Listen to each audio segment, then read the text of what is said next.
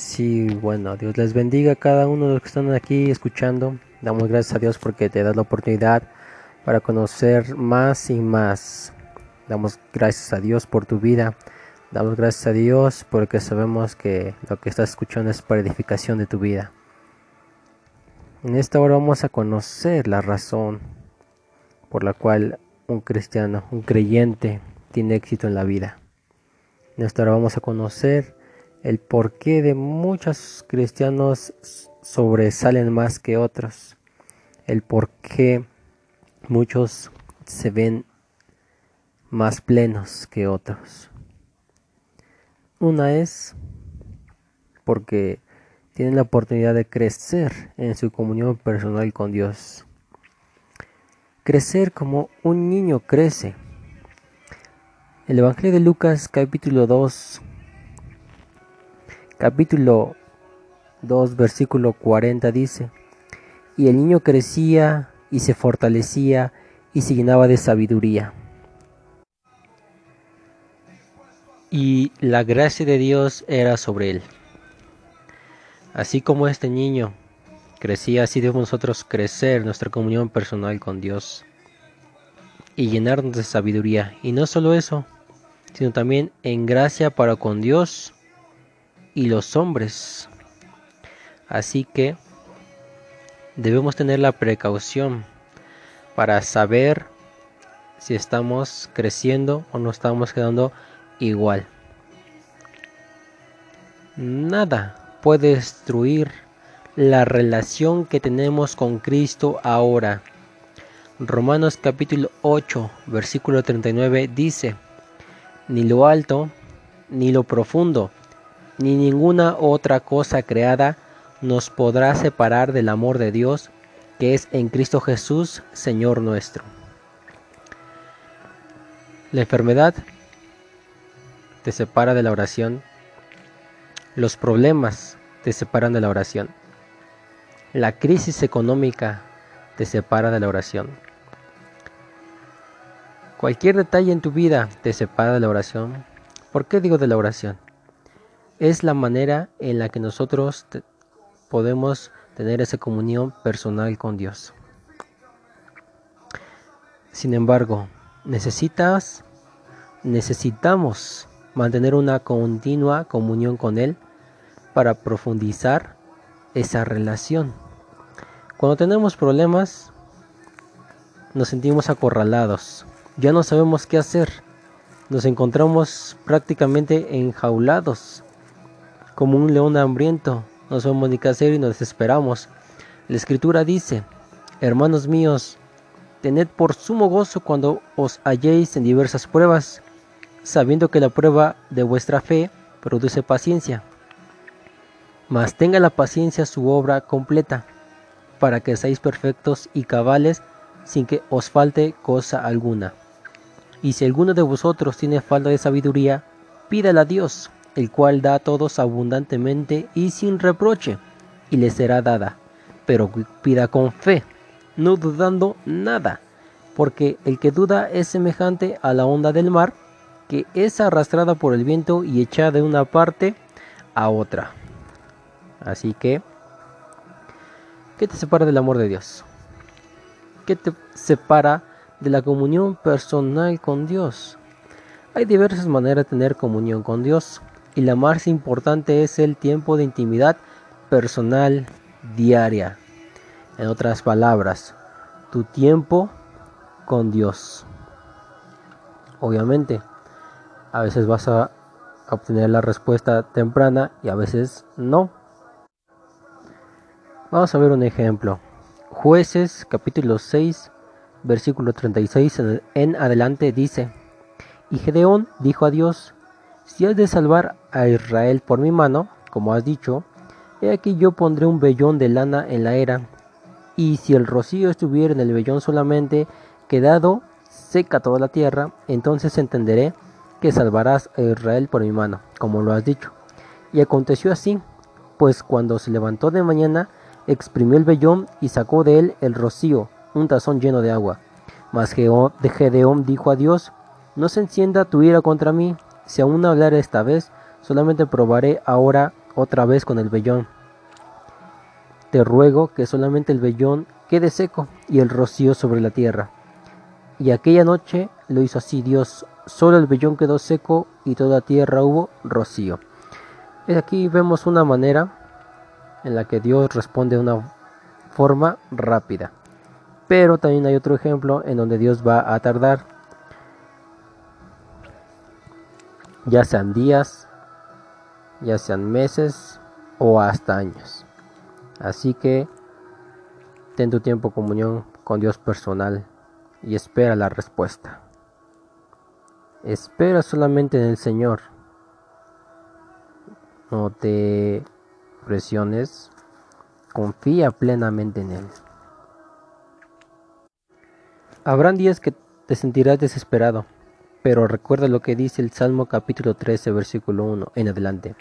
¿Hasta cuándo, Jehová, me olvidarás para siempre? ¿Hasta cuándo esconderás tu rostro de mí? ¿Hasta cuándo pondré consejos contra mi alma? ¿Con tristeza en mi corazón cada día? ¿Hasta cuándo será enaltecido mi enemigo sobre mí? Pidiendo ayuda a Dios. Así que, ánimo. La otra razón es para recibir la guía y protección de Dios. Recibimos la guía de Dios mediante su palabra. Salmo capítulo 119, versículo 105 dice, Lámpara es a mis pies tu palabra y lumbrera a mi camino. Y recibimos la protección de Dios mediante su palabra. Salmo capítulo 119, versículo 133 dice, Ordena mis pasos con tu palabra, y ninguna iniquidad se enseñore de mí. Ordena mis pasos. El Salmo, el Salmo 91 es un gran ejemplo de la protección de Dios. Vamos a leer algunos versículos. Dice así, el que habita al abrigo del Altísimo morará bajo la sombra del, Omnipotente. Diré yo a Jehová, esperanza mía y castillo mío, mi Dios en quien confiaré. Él te librará del lazo del cazador, de la peste destructora. Con sus plumas te cubrirá, y debajo de sus alas estarás seguro. Escudo y adarga es su verdad. No temerás el terror nocturno, ni saeta que vuele de día, ni pestilencia que ande en la oscuridad, ni mortandad en medio del día destruya. Otro gran ejemplo es el Salmo 23, el Salmo 90. Señor, tú nos has sido de refugio de generación en generación. Isaías capítulo 41, versículo 10, un versículo que muchos utilizamos cuando nos encontramos en aflicción, dice, no temas, porque yo estoy contigo, no desmayes, porque yo soy tu Dios, que te esfuerzo, Siempre te ayudaré, siempre te sustentaré con la diestra de mi justicia.